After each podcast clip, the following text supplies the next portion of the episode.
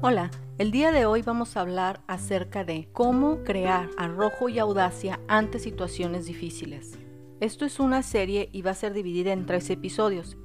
El arrojo está definido como el valor y la osadía que una persona tiene para enfrentarse a situaciones difíciles. Y la audacia está definida como la capacidad para emprender acciones poco comunes sin temer a las dificultades o al riesgo que implican. Obviamente estamos hablando de acciones en favor de la persona. Realmente Saber desarrollar el arrojo, la audacia, el valor, el coraje nosotros mismos es determinante para nuestro desarrollo personal, para superar aquellas cosas que nos detienen y para poder solucionar las cosas exactamente como queremos hacerlo, como consideramos que es apropiado, sin estar temiendo al que dirán o sin sentirnos inseguros o sin estar esperando la aprobación de las demás personas. Sabemos que muchos de nosotros hemos sido, digamos, culpables de detener nuestros sueños, algunos de ellos de detener ciertas acciones para no incomodar a otras personas o pensando en el qué dirán o pensando en yo cómo me voy a ver, yo cómo me veré si hago esto, no vayan a pensar que esto. Y realmente construir la vida que quieres, alcanzar las cosas que realmente quieres para ti, las que están escondidas en el corazón, esas requieren valor y requieren audacia de tu parte. Como he repetido en otros episodios, los sueños no mueren, los sueños no envejecen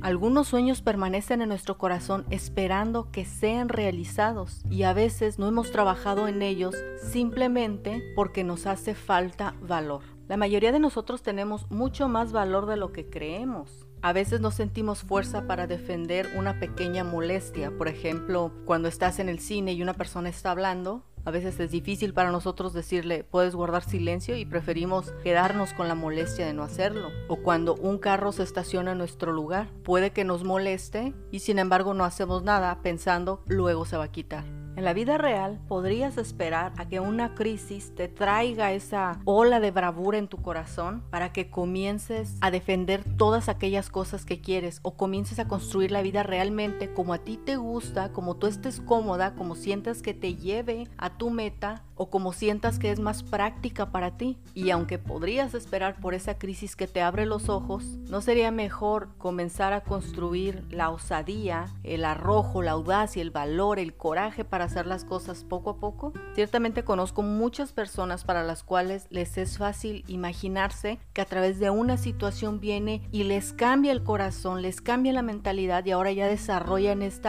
empoderamiento, esta fuerza mental y de carácter que las lleva a realizar aquellas cosas que quieren. Y realmente esperar a que llegue una crisis es algo poco peligroso porque no sabes ni qué tipo de crisis sería, mucho menos sabes cómo la resolverías en ese momento. No puedes poner tus esperanzas en un hecho ficticio futuro. Es mejor comenzar a trabajar por ello ahora, ahora que todavía tienes fuerzas, ahora que todavía eres proactiva para buscar, porque estás escuchando este podcast. Eso lo demuestra. Entonces, a través de estos tres episodios, vamos a comenzar a vencer las y los miedos que nos mantienen lejos de una vida satisfactoria.